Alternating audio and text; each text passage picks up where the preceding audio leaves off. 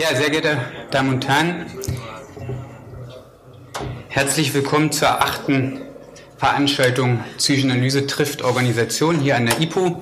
Mein Name ist Ronny Jahn. Ich leite gemeinsam mit Thomas Kühn den Studiengang Leadership und Beratung, der Ausrichter dieses Dialogforums ist. Der Studiengang heißt Leadership und Beratung, Organisationsentwicklung auf psychodynamischer Grundlage. Der Terminus Organisationsentwicklung auf psychodynamischer Grundlage fasst zunächst einmal ja eine ganze Fülle organisationaler Aktivitäten. Dazu zählen unter anderem die Entwicklung zweckangemessener Organisationsstrukturen, die Entwicklung von und Auseinandersetzung mit organisationsspezifischen Führungskulturen sowie die Entwicklung von Reflexionsorten, die der Auseinandersetzung mit arbeitsbezogenen psychosozialen Belastungen dienen. Im weitesten Sinne steht die psychodynamische Perspektive in diesem Zusammenhang vor allem für den Blick auf die Spannung zwischen manifesten und latenten organisationalen Dynamiken. Die psychodynamische Perspektive bietet all denjenigen, die sich mit Organisationen auseinandersetzen, die sich in Organisationen bewegen, Antworten auf die Frage nach dem Zusammenhang von persönlichen Eigenheiten, gruppenspezifischen Dynamiken und organisationalen Strukturen sowie mit der Primäraufgabe, dem eine Organisation jeweils dient. Die psychodynamische Perspektive hilft hier nicht nur zu verstehen, wie man gemeinhin ja glaubt, also zu verstehen, warum eine Organisation so tickt, wie sie tickt, also das Verstehen des Gewordenseins, einer wesentlichen Basis jeder Veränderung, sondern die psychodynamische Perspektive zeigt auch, wie kollektiv getragene Organisationsentwicklung von Organisationen möglich ist und vor allem wie auch nicht. Wenn die Veranstaltung hier heißt, Psychoanalyse trifft Organisation, dann drückt dies trefflich unsere Intentionen aus, nämlich Akteure, die mit Organisationen konfrontiert sind, die sich mit dem mehr oder weniger bewussten und unbewussten von Organisationen auseinandersetzen, miteinander ins Gespräch zu bringen. Das sind Sie, das sind Führungskräfte, das sind Berater, das sind Forscher, das sind Professionelle. Vor diesem Hintergrund ist es mir eine besondere Freude, heute Frau Dr. Silja Kotte begrüßen zu dürfen. Sie ist Psychologin und habilitiert derzeit an der Universität Kassel.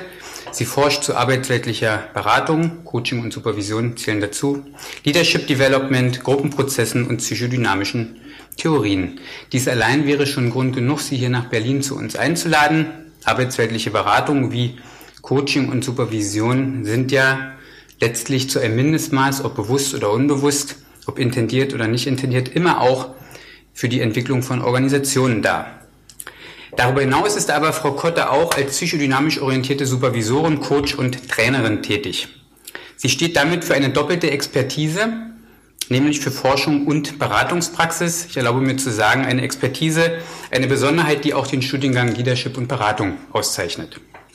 Frau Kotte hat zahlreiche Publikationen verfasst, exemplarisch seien hier genannt Diagnostik im Coaching, Grundlagen, Analyseebenen, Praxisbeispiele. Mentalisierung in der Teamsupervision, Standardisierung tut Not, Diagnostik im Coaching. Dann hat sie auch sechs Thesen, äh, denn sie wissen nicht, was sie tun. Ausbildung zum Coach. Äh, das ist jetzt, ja, hier stand hier oben, aber ich wollte, damit haben natürlich auch wir uns auseinandergesetzt in der Konzeption des Studiengangs. Und äh, Stand der Coaching-Forschung Kernergebnisse der vorliegenden Meta-Analysen.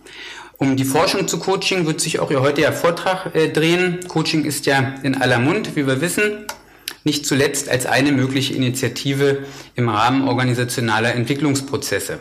Wie aber wirkt Coaching? Wann wirkt Coaching und unter welchen Bedingungen? Dazu wissen wir aus Forschungsperspektive noch relativ wenig. Frau Kotte trägt mit ihrer Forschungsarbeit maßgeblich dazu bei, hier Licht ins Dunkel zu bringen.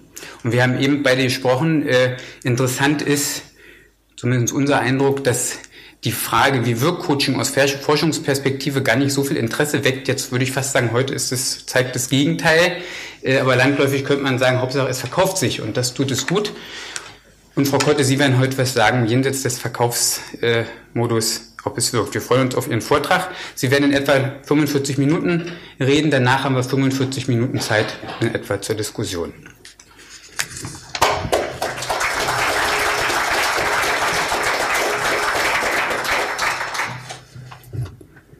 Ja, vielen Dank. Ist das laut genug so? Vielen Dank für die einführenden Worte. Ich freue mich, heute Abend hier zu sein ähm, und mit Ihnen gemeinsam der Frage nachzugehen, wie wirksam ist Coaching eigentlich? Ähm, vielleicht nochmal kurz, ähm, Ron hat das ja schon gesagt zu meinem Hintergrund. Also das eine ist, dass ich habilitiere auch zum Thema Coaching, Coaching-Forschung, also mit einer wissenschaftlichen Perspektive auf das Thema schaue. Ähm, und das andere aber eben selbst auch als Coach, Supervisorin und Trainerin arbeite. Und ich merke, das gerät manchmal auch ein bisschen ins Spannungsfeld. Also was sozusagen mit dem einen Standbein spannend ist, ist mit dem anderen Standbein manchmal ein bisschen mühsam. Also weil sich so aus der Praxisperspektive auf die Frage stellt, was mache ich denn mit diesen Forschungsergebnissen? Und aus der Forschungsperspektive denke ich natürlich manchmal, warum interessiert sich eigentlich so wenig oder interessieren sich so wenig Akteure aus der Praxis für die Forschung? Ähm, und das zu verbinden, ist, glaube ich, ein Anliegen, und da würde ich Sie gerne auch neugierig und Ihnen ein bisschen Lust machen auf Forschung. Also, dass es durchaus interessant sein kann, sich damit ein Stück auseinanderzusetzen. Bevor ich einsteige, würde ich gerne was zu meinem Coaching-Verständnis sagen, weil Coaching ja irgendwie inzwischen für ganz viel und auch nichts verwendet wird, also Espresso-Coaching, ähm, Live-Coaching, äh, Sport-Coaching, Rhythmus-Coaching. Also es gibt ja ganz viel. Ich möchte es wirklich, sozusagen darauf fokussiere ich auch in dem Vortrag als berufsbezogenes Beratungsformat eingrenzen. Mir ist klar, dass es sozusagen alle möglichen anderen ähm, Zugänge auch gibt, aber das ist der Schwerpunkt jetzt für den Vortrag auch. Und ich werde auch fokussieren vor allem auf das Einzelsetting, also wo sozusagen Coaching als dyadischer Prozess zwischen Coach und Coachee ähm, stattfindet. Natürlich eingebettet in das organisationale Umfeld. Das ist klar, dass es immer in dem Kontext stattfindet. Ähm, aber das ist, glaube ich, als Rahmung sinnvoll, das vorne wegzuschicken. Ähm, ich wäre neugierig, äh, so ein bisschen zu wissen mit diesen unterschiedlichen Perspektiven auf Coaching, wie Sie sich selber einsortieren würden in Ihrem Verhältnis zu Coaching. Also sind Sie eher, und ich stelle mal so ein paar Fragen und Sie sagen dann so mit Handzeichen vielleicht, wo Sie sich zugehörig fühlen. Fühlen Sie sich als Coaching-Forscher, Forscherinnen oder Interessierte? Okay. Hm. Äh, fühlen, sind Sie selber als Coach, Berater, Supervisor tätig? Und sind auch Menschen da, die eher sozusagen aus einer organisationalen Perspektive Coaching in Auftrag geben, einkaufen. Ja, okay. Ne, weil ich finde, das sind, und gibt es jetzt noch Menschen, die sich gar nicht eingeordnet gefühlt haben? Okay, gut. Klappt ja nicht immer so gut mit den Kategorien, nicht immer passt man rein. Aber ich glaube, es macht deutlich, dass sozusagen der Blick auf Coaching einfach ganz unterschiedlich sein kann, je nachdem, wo man herkommt. Dann würde ich Sie auch bitten, ähm, dann im Anschluss ähm, in den Fragen und in der Diskussion sozusagen nochmal zu gucken. Also was ist nützlich, was ist so Ihre Perspektive da drauf? Ich möchte den Vortrag ähm, in drei Teile gliedern, nämlich erstens die Frage, wie wirksam ist Coaching, also was weiß man eigentlich über die Wirkung? Wozu nutzt Coaching, was kann es auslösen und bewirken? Zweitens möchte ich darauf eingehen, wie und wodurch wirkt Coaching, also was sind Faktoren, die den Coaching-Erfolg beeinflussen? Ähm, und im dritten Schritt dann schauen, ähm, was heißt denn das vielleicht für die Praxis, also welche Anregungen kann man ableiten, und zwar speziell für die Evaluation von Coaching in der Praxis. Genau, dann komme ich zum ersten Punkt. Wie wirksam ist Coaching? Also was kann es? Ähm, von außen betrachtet findet Coaching ja erstmal hinter verschlossenen Türen statt. Also da treffen sich zwei ähm, und besprechen in einem vertraulichen Rahmen Dinge. Ähm, wenn man sozusagen die Perspektive der Beteiligten selbst sich anschaut, dann scheinen die ziemlich überzeugt davon zu sein, dass es was nutzt. Also 95 Prozent der Führungskräfte, die Coaching in Anspruch nehmen, sagen, dass sie denken, dass ihr Führungsverhalten dadurch sich verbessert. Ähm, und schon 2009 ist Künstli zu dem Schluss gekommen, es entsteht der Eindruck, dass Coaching wirkt. Ähm, das ist ja erstmal schön. Die Frage ist, was heißt das denn konkret? Also was weiß man tatsächlich aus einer Forschungsperspektive dazu? Ähm, und dazu ist es nützlich, finde ich, sich erstmal zu überlegen, was heißt eigentlich Wirksamkeit? Und es gibt aus der berufsbezogenen Trainingsforschung eine Unterscheidung in verschiedene Wirksamkeitsebenen, die ich auch für Coaching ganz nützlich finde. Ähm, und äh, die unterscheidet einmal die subjektive Reaktion, also sozusagen klassische Smiley-Sheets, ähm, sowas wie Zufriedenheit, subjektiver Erfolg. Ich fand das Coaching gut und das hat mir Spaß gemacht. Ähm, eine zweite Ebene wäre dann schon die Ebene des Lernens, also zu gucken, was hat sich tatsächlich verändert auf einer kognitiven Ebene, also inwieweit hat sich das Wissen erweitert, weiß ich mehr über Führung, ähm, bin ich reflexiver geworden, aber auch auf einer affektiven Ebene, also bin ich zufriedener mit meiner Arbeit, fühle ich mich selbstwirksamer, ähm, habe ich da eine andere Einstellung gewonnen. Die nächste Ebene des veränderten Verhaltens ist dann die, die tatsächlich auch im Arbeitskontext spürbar wird. Also das andere kann ja erstmal passieren bei den Beteiligten, aber ob das tatsächlich eine Übersetzung auf den Arbeitskontext gibt, ist gar nicht so klar, also ob Transfer passiert. Und das würde eben heißen, es gibt tatsächlich ein verändertes Verhalten im Arbeitsalltag, was man zum Beispiel auch erfassen kann darüber, dass andere, die mit der Person zu tun haben, Veränderungen wahrnehmen und die über ein Mehrperspektiven-Feedback zum Beispiel einschätzen. Und eine weitere Ebene der Wirksamkeit könnten organisationale Ergebnisse sein. Also inwiefern trägt Coaching eigentlich dazu bei, dass die Organisationsziele besser erreicht werden. Das könnte heißen, die Arbeitsleistung steigt durch Coaching ähm, oder die Mitarbeiterbindung nimmt zu bei einer Führungskraft, die gecoacht wurde, die Kunden sind zufriedener oder es gibt tatsächlich Produktivitätssteigerungen oder auch ein Return on Investment. Also so viel hat man gezahlt und so viel ist dann nachher bei rausgekommen. Bevor wir sozusagen mich auf Coaching-Forschung noch mal ein bisschen genauer eingehe, würde ich gerne so ein paar Schlaglichter aus der berufsbezogenen Trainingsforschung aufzeigen, um ein bisschen besser einordnen zu können. Also was ich dann zur Coaching-Forschung sagen werde. Und da gibt es so ein paar ähm, Hauptbefunde, nämlich das eine ist, dass es keinen Zusammenhang gibt zwischen Zufriedenheit und den Wirksamkeitsmaßen, die eigentlich relevant sind, nämlich was wird gelernt, was wird im Verhalten umgesetzt und was gibt es für einen Beitrag zu organisationalen Zielen. Es gibt positive Zusammenhänge, negative Zusammenhänge und gar keine Zusammenhänge, also letztlich ist da kein Zusammenhang. Das heißt aber auch, dass sozusagen reine Zufriedenheitsevaluationen, wie sie die gängige Praxis sind, also es gibt Umfragen dazu, dass knapp 80 Prozent der Unternehmen Zufriedenheit abfragen und viel, viel weniger die anderen Wirksamkeitsebenen, ähm, dass das eigentlich nicht reicht, wenn man wirklich was über die Wirksamkeit sagen möchte. Ein weiterer Effekt ist, wenn man sich sozusagen anschaut, vom Lernen über das veränderte Verhalten bis zu den organisationalen Zielen, dass die Stärke der Effekte abnimmt. Also gelernt wird noch relativ viel, in Verhalten umgesetzt schon ein bisschen weniger und bei organisationalen Zielen bleibt dann nicht mehr ganz so viel übrig. Das ist das, was in der Trainingsforschung als Transferproblematik ähm, besprochen wird. Also zu sagen, der Transfer, die Übersetzung in den Arbeitsalltag ist schwierig und kritische Einschätzungen gehen so weit zu sagen, nur 10 bis 15 Prozent des im Training Gelernten werden überhaupt übersetzt. Genau, insgesamt zeigt sich auch, also bei sozusagen aller Wirksamkeit, dass es starke Schwankungen gibt in den Effekten über verschiedene Studien hinweg. Das heißt, es gibt Studien, die finden sehr positive ähm, Effekte, welche die finden sehr negative. Das heißt, es hängt sehr stark von, den, von der Qualität des Trainings ab, ob das was nutzt oder nicht. Ähm, das mal so als Hintergrund.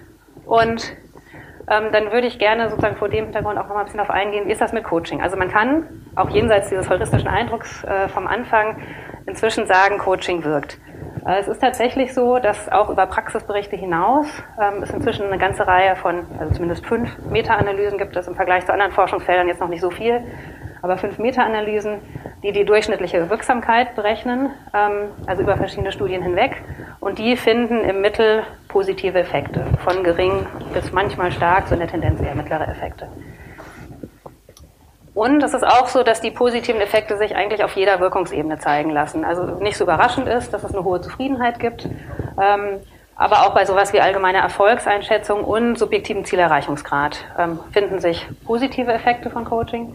Aber es verbessern sich auch spezifische Ergebnismaße im Hinblick auf Lernen und Verhalten. Also es gibt ähm, Zuwachs an Selbstreflexion, Problemklarheit verbessert sich, Selbstwirksamkeit nimmt zu, Selbststeuerung. Ähm, es gibt Studien, die finden Zuwachs an sozialer Kompetenz ähm, und auch an Führungsfähigkeit, die sich verbessert. Relativ wenig gibt es bisher zu organisationalen Ergebnissen. Also es gibt einige Studien, die versuchen so Return on Investment Abschätzungen, wie viel hat Coaching gekostet, wie viel Return hat es gebracht, die finde ich sehr spekulativ. Ähm, aber genau, also da gibt es ein paar wenige, aber wie gesagt mit der Einschätzung, ähm, dass man die mit Vorsicht ein bisschen betrachtet. Wenn man das jetzt nochmal direkt in Vergleich setzt zu anderen organisationalen Interventionen, also wie stark wirkt denn Coaching im Vergleich? Ähm, erstens mit Training, also berufsbezogenen Trainings, wenn man da die Effektstärken vergleicht, ähm, dann ist es so, dass Coaching insgesamt ähnlich stark wirkt und auch mit einer ähnlichen Bandbreite, also von sehr positiven bis eher negativen Effekten. Ähm, das ist ähnlich. Was es aber nicht gibt, ist sozusagen diese klare Effektabnahme, also von Lernen zu Verhalten zu organisationalen Ergebnissen, wie man die im Training hat, also dieses Transferproblem. Und das könnte ein erster Hinweis darauf sein, ähm, dass es sozusagen bei Coaching dieses Transferproblem ein bisschen weniger gibt. Also das Muster ist einfach noch nicht so klar. Ähm, aber dass dadurch, dass das ein personalisierteres und auch prozessorientierteres Format ist, ne, mit sozusagen ständigen Übergängen auch zwischen der Beratungssituation und wieder dem Arbeitsalltag, dass es möglicherweise weniger mit der Transferproblematik zu kämpfen hat als Training. Ähm, wenn man es sich anschaut im Vergleich mit einer anderen beliebten Intervention oder auch häufig verbreiteten Intervention, dem Mehrperspektiven-Feedback oder 360-Grad-Feedback, also wo sozusagen Kollegen aus dem Arbeitsumfeld die Zielperson einschätzen. Ähm, und man dann schaut, wirkt das eigentlich positiv, dann ist es so, dass Coaching insgesamt stärker positiv wirkt, also stärkere Effekte hat und auch konsistenter. Die Befunde zum Mehrperspektiven-Feedback sind sehr gemischt. Und da gibt es auch Leistungsverschlechterungen im Nachgang. Also da ist ähm, sozusagen das wirkt längst nicht so positiv, wie man anfangs dachte. Und da ist Coaching sozusagen klarer und auch konsistenter. Ähm, nichtsdestotrotz, hatte ich gesagt, gibt es eben eine große Bandbreite an Effekten, auch im Coaching. Ähm, und das heißt, Coaching wirkt, aber es wirkt eben unterschiedlich stark. Und wenn man da in die Forschung guckt, dann kann man irgendwie so drei Punkte rausgreifen, von denen das abhängig ist. Das erste ist ähm, die Frage, woran macht man den Erfolg fest? Also wenn man sich subjektive Reaktionen anschaut oder Zufriedenheit und generelle Erfolgseinschätzung, dann wirkt es stärker, als wenn man die härteren Kriterien nimmt, also die sozusagen, ne, also Lernen und Verhalten. Das ist mal das eine, was dazu führt, dass es unterschiedlich stark wirkt. Das andere ist, und das finde ich auch nochmal einen wichtigen Punkt, das hängt sehr stark davon ab, wer darüber Auskunft gibt. Ähm, sozusagen oder den Erfolg einschätzt. Es ist so, dass der von Coaches eingeschätzte Erfolg, der selbst eingeschätzte Erfolg deutlich höher ausfällt, nämlich wenn man den Vergleich zweieinhalb Mal so hoch wie der von anderen, zum Beispiel den Coaches oder den äh, Vorgesetzten. Aber es ist auch so, dass Coaches den Erfolg höher einschätzen, als die auftraggebenden Personaler das tun. Ja, das heißt, da scheint es so eine Tendenz zu geben, dass die unmittelbar Beteiligten, die das da ähm, miteinander machen, möglicherweise ein bisschen dazu neigen, den Erfolg oder die Wirksamkeit zu überschätzen. Ähm, genau. Und ein dritter Punkt, von dem abhängt, wie stark Coaching wirkt, ähm, ist natürlich die Frage, wie streng vergleicht man.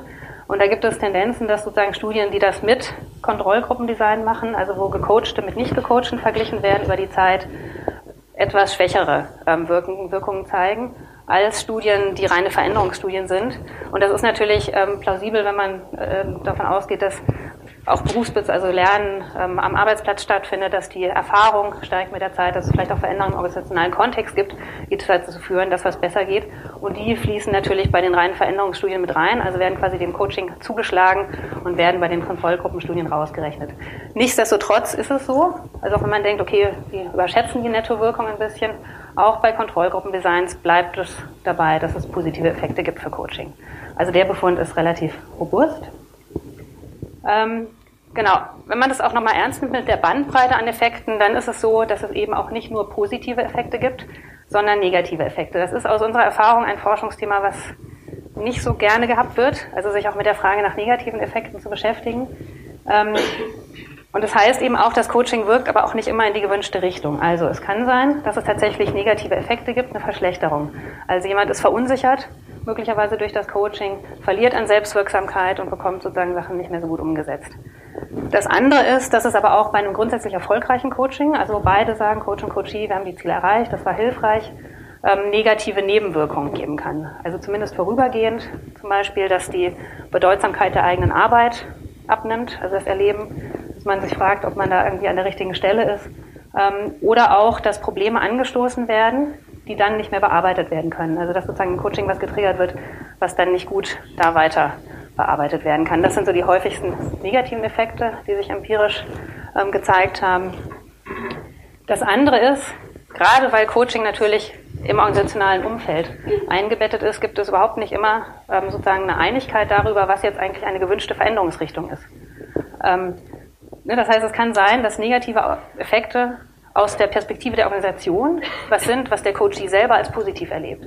Also zum Beispiel, es geht im Coaching darum, an der Frage nach, wie konfliktbereit bin ich, wie sehr gehe ich in Konflikte rein zu arbeiten. Das macht der Coachee dann und merkt, das nutzt auch was für mich, aber es führt natürlich möglicherweise zu mehr Konflikten mit dem Vorgesetzten, der den Mitarbeiter vorher bequemer fand. Ähm, ja, und das sind sozusagen so Aspekte, wo das auf einmal gar nicht mehr so klar ist, was ist eigentlich eine positive Wirkung oder zumindest gibt es unterschiedliche Perspektiven darauf, wer eigentlich was gerne rausbekommen möchte von dem Coaching. Oder auch sowas, das Unternehmen investiert ins Coaching und das Ergebnis ist dann ähm, sozusagen, dass dabei eben rauskommt, dass jemand merkt, ich bin nicht mehr an der richtigen Stelle und kündige. Das ist sozusagen aus Unternehmenssicht mit dem ganzen Nachfolge- und Rekrutierungsprozess auch nicht unbedingt gewünscht. Genau, also das heißt, vorläufiges Fazit, Coaching wirkt aber nicht jedes Coaching wirkt. Ähm, das ist, glaube ich, deutlich geworden und deswegen schließt sich die Frage an, was ist eigentlich förderlich und was hinderlich für den Coaching-Erfolg. Ähm, insofern komme ich jetzt zur zweiten Frage, also welche Einflussfaktoren ähm, haben Auswirkungen auf die Wirksamkeit. Ich werde einen kurzen Überblick geben und dann genauer auf zwei Aspekte eingehen, nämlich das Thema Beziehungsqualität und das Thema Zielklärung und Zielbindung. Genau, wenn man mal schaut, sozusagen Einflussfaktoren auf die Wirksamkeit von Coaching, dann kann man unterscheiden in Inputfaktoren, also sozusagen Voraussetzungen und in Prozessfaktoren, ähm, also Wirkfaktoren, also wie spielen die eine Rolle. Bei den Inputfaktoren ähm, kann man unterscheiden in Coach-Merkmale, also was zeichnet den Coach aus, in Coachee-Merkmale, was bringt der mit und in Fragen der Passung zwischen Coach und Coachee. Und bei den äh, Wirkfaktoren oder Prozessmerkmalen ähm, kann man den Fokus setzen einmal auf die Coach-Coachee-Beziehung, wie ist die gestaltet, dann auf Prozessmerkmale im engeren Sinn, also Fragen wie Problemanalyse, Ressourcenaktivierung, ähm, Zielorientierung im Prozess und eben auch mit der dritten Facette auf Strukturmerkmale, also klassische ähm, Merkmale des Settings, also Dauer, Frequenz, räumliches Arrangement äh, und so weiter. Genau, und natürlich ist es so, wenn auch wenig beforscht, dass organisationale Kontextfaktoren auch einen wesentlichen Einfluss spielen. Also zum Beispiel, wie offen ist eine Führungskraft für die Veränderungen, die der Coachee aus dem Coaching mitbringt, beeinflusst natürlich, wie sehr das wirken kann. Hm.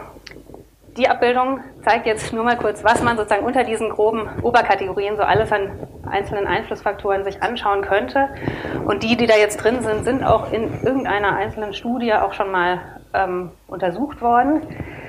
Allerdings gibt es eben wirklich nur also einzelne Studien und kursorische Ergebnisse dazu und deswegen möchte ich das sozusagen nur kurz einblenden, um mal die Fülle aufzumachen, was man alles sich angucken kann, wenn man Coaching-Forschung macht. Ähm, und möchte jetzt aber äh, ein bisschen was dazu sagen. Also wie gesagt, das ist im Moment noch sehr am Anfang, die Forschung zu Input- und Prozessfaktoren, auch mehr am Anfang als die Wirksamkeitsforschung. Und es gibt aber zwei Faktoren, die inzwischen sich auch mehrfach haben replizieren lassen, also in mehreren Untersuchungen bestätigt wurden. Das ist eben einerseits die Beziehungsqualität und andererseits die Zielklärung und Zielbindung. Ähm, auf die gehe ich gleich noch ein bisschen genauer ein und möchte im nächsten Schritt jetzt nochmal gucken. Es gibt einige ähm, Merkmale oder Einflussfaktoren, die zumindest über Meta-Analysen auch schon untersucht wurden. Das heißt, ähm, so dass über die einzelnen Studien hinweg der durchschnittliche Einfluss dieser Faktoren ähm, untersucht wurde. Und die beziehen sich einmal auf Gestaltungsvarianten des Coaching und andererseits auf Coach-Merkmale. Ähm, genau, die Facetten, die da ähm, untersucht wurden, sind einmal die Dauer. Da hat sich kein, also es hat sich nicht als Prädiktor ähm, erwiesen für die Wirksamkeit, ähm, ob kürzer oder länger. Ähm, das andere ist die Verknüpfung mit 360-Grad-Feedback. Da ist es tatsächlich so, dass wenn Ergebnisse von Mehrperspektiven-Feedback oder 360-Grad-Feedback explizit in den Coaching-Prozess eingebaut werden und daran gearbeitet wird, dass die positiven Effekte von Coaching vielleicht kontraintuitiv erstmal ein bisschen runtergehen. Ähm, man könnte das so ähm, erklären, dass möglicherweise durch die Arbeit an dem 360-Grad-Feedback zu viele Themen gleichzeitig in den Coaching-Prozess reinkommen und die eigentlichen Anliegen auch so ein Stück weit ähm, an den Rand gedrängt werden und dass deswegen sozusagen der positive Effekt möglicherweise ein bisschen abnimmt. Was das Setting angeht, also ob Coaching face-to-face -face oder blended stattfindet, es gab nicht ausreichend Studien, die sozusagen reines Distanzcoaching sich angeschaut haben, deswegen der Vergleich face-to-face -face versus blended haben sich auch keine Unterschiede finden lassen. Also die haben sich in ihrer Wirksamkeit nicht unterschieden. Blended heißt, ähm, es war eine Mischung aus Face-to-Face-Coaching äh, und dann tatsächlich Distanz-Coaching-Elementen, also im Wechsel, wo dann eben online und per Skype einzelne Sitzungen waren und die anderen wieder Face-to-Face. -face. Also da hat sich auch kein Einfluss gezeigt in der Wirksamkeit. Im Hinblick auf die Coach-Merkmale ähm, ist es so, dass der Bezug zur Organisation, also ein enger Bezug zur Organisation, ähm, sich als positiver Einflussfaktor gezeigt hat. Ähm, also so wie er sich auch sozusagen in der Unterscheidung zwischen internen und externen Coaches, also mit einer höheren Feldnähe andeutet, also dass da ähm, es durchaus hilfreich war und da gibt es zwar noch wenige Untersuchungen zu, also es ist sozusagen noch ein eher vorläufiges Ergebnis, aber es legt zumindest nahe, dass eine hohe Feldvertrautheit ähm, für Coaches hilfreich ist, um in dem Feld zu arbeiten, in dem sie dann auch tätig sind. Ähm, genau, Untersucht wurde auch die Frage nach dem fachlichen Hintergrund. Da wurde verglichen, wie sieht es aus mit Coaches, die reine Psychologen sind, Coaches, die gar nichts mit Psychologie zu tun haben und welchen, die einen gemischten fachlichen Hintergrund haben. Ähm, und die mit gemischtem Hintergrund waren sozusagen wirksamer als die, die sozusagen eine ähm, originärdisziplinäre Verankerung hatten, was auch Sinn macht. Ähm, aber auch da gibt es noch relativ wenig Studien hinter. Ne? Auch das würde ich eher ein bisschen als vorläufiges Ergebnis einsortieren. Aber dass es Sinn macht, da aus verschiedenen Perspektiven auch auf solche organisationalen Themen zu schauen. Genau, die Frage der Erfahrung, also wie viel Erfahrung hat jemand als Coach, ist er oder sie äh, Novize oder Experte, hatte keinen Einfluss. Also das ist auch erstmal rausgegangen. Das ist schön, aber das ist natürlich sozusagen, hat mit der Marktlogik nichts zu tun. Ne? Also da hilft es ja schon, ein paar graue Haare zu haben und auch zu sagen, ich mache das schon so und so lange. Aber die Forschung sagt das, ich weiß nicht, ob das sozusagen bei der Akquise hilft, wenn man frisch einsteigt, würde ich ein Fragezeichen dran machen. Ähm, genau. Und kaum untersucht ist der Einfluss des organisationalen Kontexts auf das Coaching. Also das ist wirklich ähm, doch eine blinde Stelle, auch in der Coaching-Forschung. Da gibt es im Trainingsbereich einiges so zum Thema Transferklima und so weiter. Aber da fehlt in der Coaching-Prozessforschung noch einiges. Ähm, genau, dann würde ich jetzt im nächsten Schritt gerne auf die beiden ähm, sozusagen Big Two, die es im Moment schon gibt, eingehen. Und zwar als erstes auf die Arbeitsbeziehung. Äh, da ist es so, dass man ziemlich klar sagen kann, also die Qualität der Arbeitsbeziehung zwischen Coach und Coachee beeinflusst den Erfolg von Coaching. Ähm, und da haben sich eben auch meta-analytisch mittlere bis starke Effekte finden lassen. Es gibt, das ist sozusagen die erste Prozess-Meta-Analyse, ähm, die ist gerade eingereicht, eine ähm, Meta-Analyse, die eben speziell anschaut, welchen Einfluss hat die Beziehungsqualität auf den Coaching-Erfolg. Genau, die Frage ist aber, was meint man eigentlich mit der Beziehungsqualität? Also gibt es die überhaupt? Und da kann man ja unterschiedliche Zugänge zu haben, wenn man sich an dem Konzept der Working Alliance orientiert, die am therapeutisch noch ähm, viel genutzt wird, dann gibt es sozusagen drei Komponenten, ähm, das Arbeitsbündnis näher zu beschreiben, nämlich einmal die Bindung, dann die Prozessabstimmung und die Zielvereinbarung. Die Bindung meint den emotionalen Zusammenhang zwischen Coach und Coachee. Also haben die ein Biergefühl, ähm, gibt es ein Gefühl wechselseitigen Vertrauens und wechselseitiger Verpflichtungen. Das könnte sich eben äußern in so einer Aussage ähm, des Coach, ähm, mein Coach und ich achten einander. Das wäre so ein typisches Beispiel dafür. Eine zweite Komponente ist die Prozessabstimmung, also die Frage, inwieweit es eine Übereinstimmung gibt bezüglich des Vorgehens zwischen Coach und Coachee im Coaching. Also sind die angewandten Interventionen irgendwie abgestimmt und besprochen? Wie werden eigentlich die Rahmenbedingungen vereinbart im Coaching und die Regeln, wie da miteinander gearbeitet wird? Und wenn das gut geht, dann wäre eine Aussage aus Coachee-Perspektive sowas wie, ich glaube, dass es richtig ist, wie wir an meinem Problem arbeiten. Ähm, und ein dritter Aspekt eben der Working Alliance oder des Arbeitsbündnisses ist die Zielvereinbarung, also die Frage, inwiefern sich Coach und Coachee ähm, darüber verständigen und abstimmen und auch übereinstimmen, was die Coaching-Ziele sind, die angestrebt werden. Also welche Veränderungen streben sie eigentlich an, woran wird konkret gearbeitet. Äh, ne, das wäre auch nochmal eine typische Aussage, mein Coach und ich arbeiten auf Ziele hin, über die wir uns einig sind. Wenn man sich das jetzt anschaut, wie sozusagen der Einfluss aussieht, dann zeigt sich auch da, alle drei von diesen Komponenten hängen mit Coaching-Erfolg zusammen. Ähm, die aufgabenbezogenen Komponenten, also Prozessabstimmung und Zielvereinbarung, noch etwas stärker als die eher emotionale Bindung. Also sozusagen mit dem Aufgabenbezug ähm, steigt also der Einfluss noch etwas mehr. Das ist sozusagen mal ein Blick darauf, die Beziehungsqualität so ein bisschen aufzudröseln. Eine zweite Perspektive aus der, oder ein zweiter Blickwinkel, aus dem man sozusagen die Frage nach der Beziehungsqualität in Frage stellen kann oder vielleicht auch muss, sind so die unterschiedlichen Perspektiven. Also wer bewertet eigentlich die Beziehungsqualität? Und da ist es so, ähm, dass man ja sozusagen Coach und Coachee fragen kann. Und erste Studien ähm, zeigen tatsächlich, dass es sehr niedrige Zusammenhänge gibt zwischen der vom Coach eingeschätzten Beziehungsqualität und der vom Coachee eingeschätzten Beziehungsqualität. Also das, was sie da miteinander machen und wie die das erleben, ist unterschiedlicher, als man das vielleicht erstmal denken könnte. Also wie die sozusagen auch das Beziehungsgeschehen ähm, und die Arbeit zusammen erleben. Insofern ist es auch nicht so überraschend, ähm, dass sozusagen der Zusammenhang relativ stark ist zwischen der vom Coachee eingeschätzten Beziehungsqualität und der vom Coachee eingeschätzten Zielerreichung oder dem Coaching-Erfolg. Und dass der Zusammenhang, ein bisschen unterschiedlich je nach Studie, zwar positiv ist, aber schwächer ausfällt. Also wenn der Coach die Beziehung einschätzt und man guckt, ähm, sagt das den äh, Coaching-Erfolg vorher oder zum Teil auch gar kein Zusammenhang zu finden ist. Also da wird deutlich, ähm, dass sozusagen das, was sie da miteinander machen, vielleicht weniger einheitlich wahrgenommen wird, ähm, als man im ersten Moment so denken könnte. Und das, dazu passt auch noch ein anderes Ergebnis, nämlich wenn man sich anschaut, inwieweit haben die eigentlich eine geteilte Sicht, Coach und Coachee, auf kritische Ereignisse im Coaching-Prozess. Ähm, das heißt, die werden gebeten, im Rückblick auf den gleichen Coaching-Prozess sich darüber Gedanken zu machen, was Sie als einen kritischen Moment erlebt haben. Und kritisch meint jetzt hier nicht einen negativen, sondern einfach einen bedeutsamen. Also was war ein Moment im Coaching-Prozess, der irgendwie bedeutsam, aufregend, herausfordernd, also irgendwie wichtig war. Und da ist es so, also die Gemeinsamkeit ist, dass Coach und Coachee beide sagen oder überwiegend Momente benennen, in denen sie irgendwas neu erkannt haben oder einen neuen Blick, eine neue Sicht auf die Dinge bekommen haben. Das ist sozusagen das Gemeinsame. Ähm, wenn man sich dann tatsächlich die Situationen anschaut, dann gibt es da eine Übereinstimmung von knapp 50 Prozent, also was die sozusagen als wichtigen Moment benennen. Das könnte man sagen, ist jetzt gar nicht so schlecht. Also bei Coaching-Prozessen, die ja mehrere Sitzungen umfassen und dass die dann irgendwie die gleiche Situation rausgreifen. Ähm, aber auch da wird irgendwie deutlich, dass es nicht selbstverständlich ist, dass sie ein gemeinsames Verständnis davon haben, was im Coaching-Prozess bedeutsam war und vielleicht auch zu der Wirksamkeit beigetragen hat. Genau.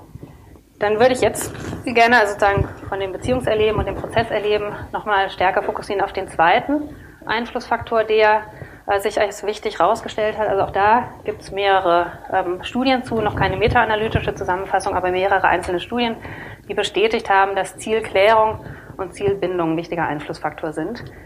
Die Frage ist aber, das wird nämlich auch in den Studien immer ein bisschen unterschiedlich gehandhabt, was ist damit eigentlich genau gemeint? Und das ist relativ uneinheitlich. Also was genau macht man da eigentlich mit Zielen?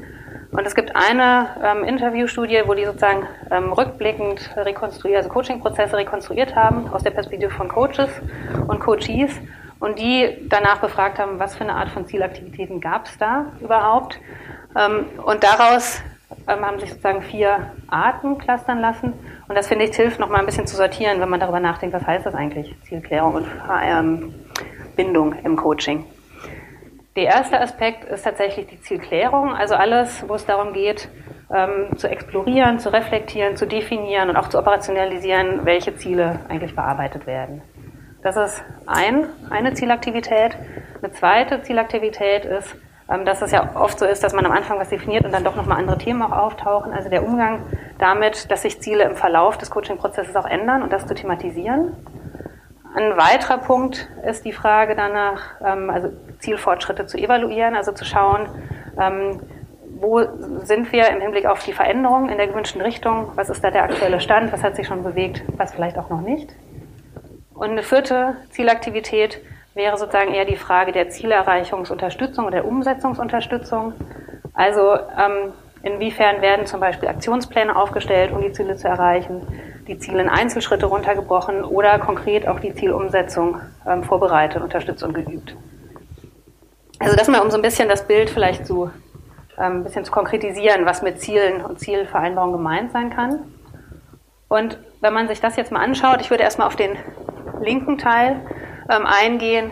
Wie sehen jetzt eigentlich Zielklärung und Zielbindung aus der Perspektive von Coach und Coachee aus? Ähm, und da ist es so, dass man sieht, ne, das eine war die Frage nach smarten Zielen, also inwieweit haben die die Wahrnehmung, dass im Rahmen des Coaching-Prozesses die Ziele smart, also spezifisch und realistisch ähm, definiert wurden. Und da sieht man, dass die Coaches zwischen 90 und 100 Prozent sagen, ja, das war spezifisch und realistisch. Und nur ganz wenige sagen, ich bin zieloffen an den Prozess rangegangen, nämlich nur 10 Prozent.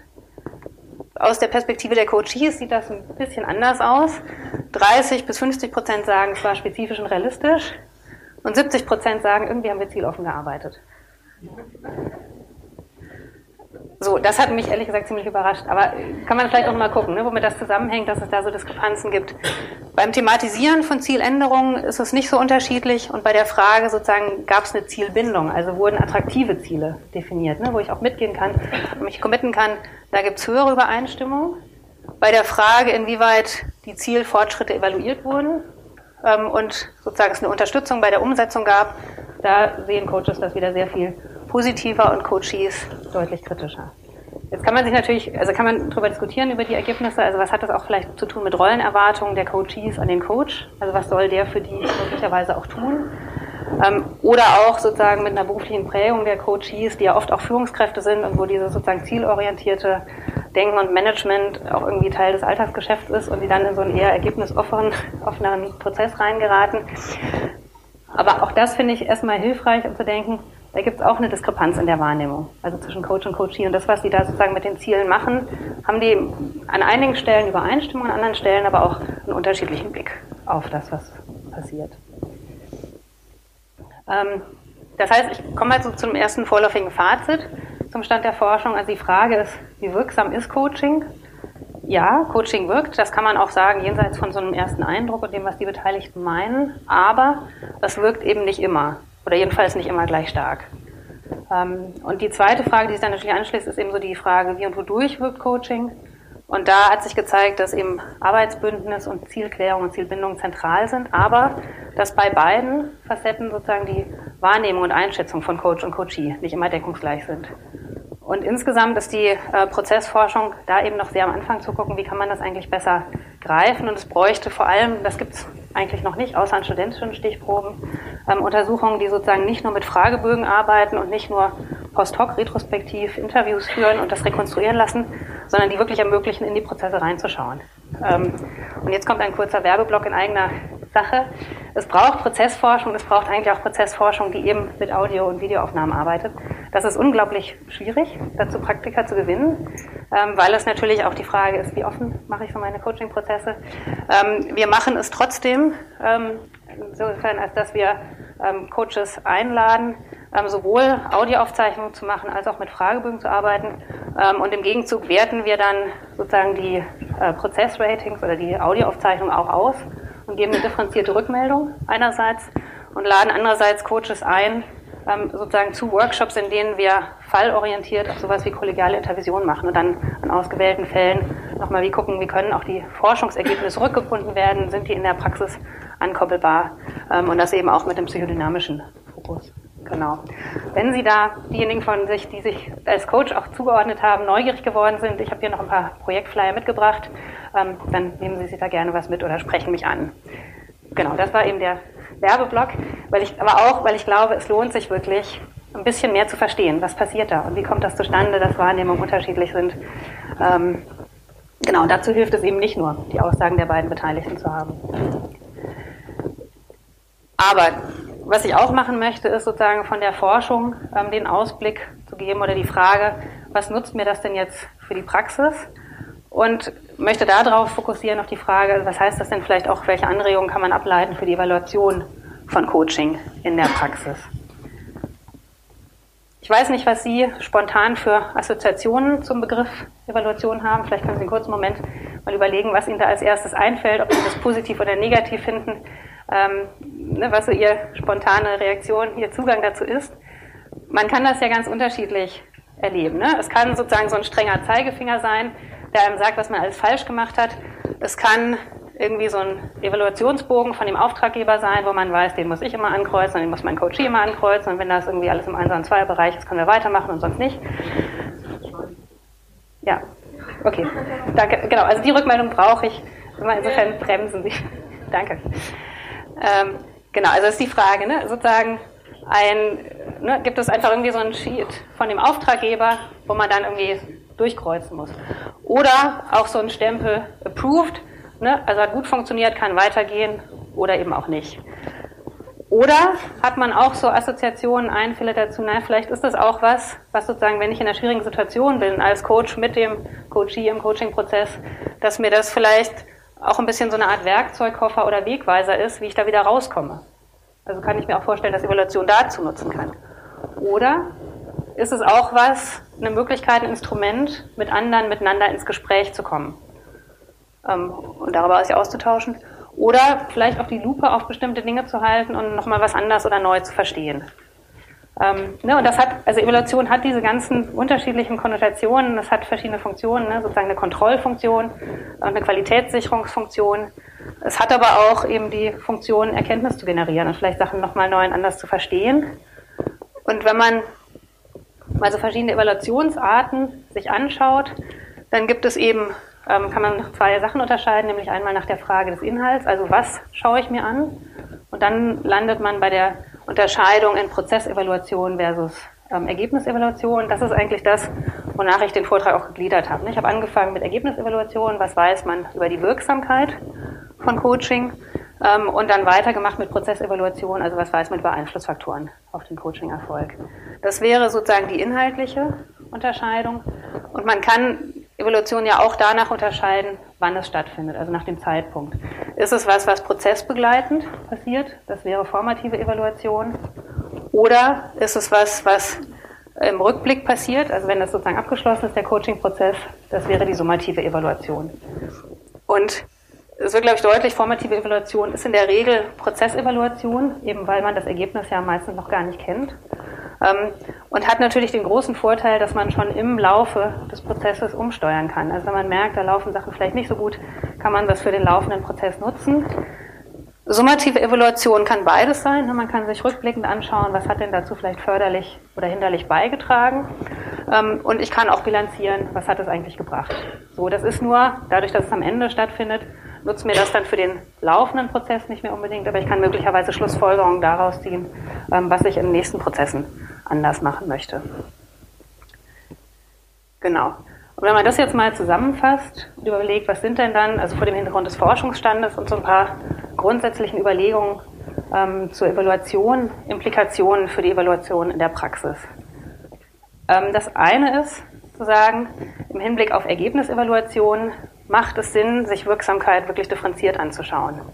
Also nicht nur Zufriedenheit abzufragen, weil das einfach mit dem Rest überhaupt nicht zusammenhängt, also mit Lernen, mit verändertem Verhalten und mit organisationalen Ergebnissen, sondern zu versuchen, auch an die Ebenen ranzukommen, die ja eigentlich interessieren. Also die mir als Coach den Eindruck vermitteln, da habe ich irgendwie was bewirkt, die eigentlich die Organisation haben möchte, weil nur zufriedene Mitarbeiter gut sind. Manchmal vielleicht auch, also wenn man sozusagen Coaching als so eine Art Ruhigstellungsmaßnahme hat.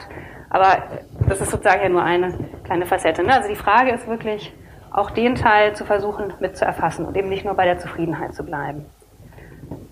Das ist das eine. Das andere im Hinblick auf die Ergebnisevaluation und so ein Versuch, Wirksamkeit differenzierter zu betrachten, ist tatsächlich den Blick von außen zu erfragen. Also die Ergebnisse zeigen ja, dass Coaches ähm, sozusagen den Erfolg sehr positiv einschätzen und das sozusagen im Abgleich mit den anderen nicht unbedingt so ausfällt. Ähm, das heißt, es macht Sinn zu gucken, also kann man auch andere Perspektiven mit einbinden in die Evaluation. Ähm, nicht immer ist es aber zum Beispiel möglich oder auch sinnvoll. Also gerade sowas wie ein Mehrperspektiven-Feedback, 360-Grad-Feedback geht nicht immer und ist ja selber auch wieder eine starke Intervention. Was die Forschung aber ja zeigt, ist, dass ähm, sozusagen, wenn man Leute schon danach fragt, wie sie denken, dass sie wahrgenommen werden, die Einschätzung schon ein bisschen realistischer wird. Ähm, das heißt, das wäre zumindest eine Möglichkeit, ähm, also wenn man jetzt so ein bisschen schulenspezifisch denkt, auch über sowas wie zirkuläres Fragen in der Evaluation, also was denken Sie, wie Ihr Vorgesetzter das wahrnimmt, also hat bemerkt er irgendwie, wie Ihr Führungsverhalten sich verändert hat? Und wenn ja, woran, dass man darüber schon ein bisschen sozusagen eine realistischere Einschätzung kommt und sozusagen das Umfeld mit einbinden kann. Ähm, also da wäre die Anregung eben zu sagen, wie kann man das mit einbinden, um sozusagen diesen Bias der durch die Selbsteinschätzung entsteht, macht ja auch Sinn, ich habe daran teilgenommen und da habe ich irgendwie investiert und das soll auch was gebracht haben, um den so ein bisschen abzupuffern. Genau, eine zweite Anregung wäre zu sagen, Evaluation gemeinsam mit dem Coachee. Also ist ja deutlich geworden, dass die Wahrnehmungen sich durchaus unterscheiden können. Und das heißt natürlich in der Konsequenz, dass es sinnvoll ist, sowohl die Prozessreflexion, also sowas wie ähm, Rückblick am Ende der Sitzung oder Rückblick am Beginn der Sitzung auf die Zeit dazwischen ähm, oder auch die Abschluss- ähm, oder die, die Zwischenauswertung gemeinsam mit dem Coachee zu machen und da auch zu merken, wo gibt es ähnliche und wo gibt es auch unterschiedliche Wahrnehmungen. Und das gilt auch für die abschließende Auswertung, also da zu gucken, was ist denn so unserer beider Perspektive auf die Zielerreichung. Was sind Ähnlichkeiten und Unterschiede in der Art und Weise, wie wir das Arbeitsbündnis wahrgenommen haben oder wahrnehmen und welche Momente hat der eine und der andere als kritisch erlebt ähm, und warum? Also was hat das ausgelöst und was getriggert? Also das sozusagen gemeinsam auch ins Gespräch zu bringen, gerade weil die Perspektiven so unterschiedlich sein können. Und das heißt eben auch sozusagen in der Evaluation, also den Blick darauf, wie schaue ich auf den Coaching-Prozess, Prozess und Ergebnis einzubeziehen ähm, und zu versuchen, daran auch, ne, also was war rausgekommen, wie ist es gelaufen, daran auch die eigenen subjektiven Theorien über das, wie Coaching wirkt, ein Stück weit weiterzuentwickeln. Gerade weil die Forschung, also Prozessforschung ja noch so sehr am Anfang ist. Also ich glaube, da braucht es auch so einen Teil, das macht, also da kann man lange auf die Forschungsergebnisse warten, man muss ja irgendwie handlungsfähig sein. Das heißt, es braucht auch ähm, im Sinne von der Evaluation als was, was Erkenntnis generiert, irgendwie in Modus zu gucken, wie kann ich denn das als Auswertung nutzen, ähm, um meine eigene Idee davon, wie Coaching funktioniert, weiterzuentwickeln. Und das eben auch im Dialog. Genau, also Fazit, Zusammenfassung. Ähm, Nochmal, wie wirksam ist Coaching? Ja, es wirkt, aber eben nicht immer. Wie und wodurch wirkt es? Eben mit zwei großen Faktoren, Beziehungsqualität und Zielklärung und mit vielem, was man noch nicht weiß, ähm, aber eben unterschiedlichen Perspektiven auf den Prozess. Und was heißt es für die Evaluation von Coaching in der Praxis? Es macht Sinn, Wirksamkeit differenziert zu beleuchten, also zu schauen, auf welcher Ebene gucke ich und wessen Perspektive binde ich damit ein. Ähm, und eben daran und auf der Grundlage im Dialog mit dem Coachee ähm, sozusagen die eigenen Theorien und Ideen darüber, wie Coaching eigentlich funktioniert, weiterzuentwickeln. Gut, damit bin ich erstmal am Ende von meinem Input ähm, und freue mich über Ihre Fragen, Diskussionen, Anregungen und mit Ihnen ins Gespräch zu kommen. Danke.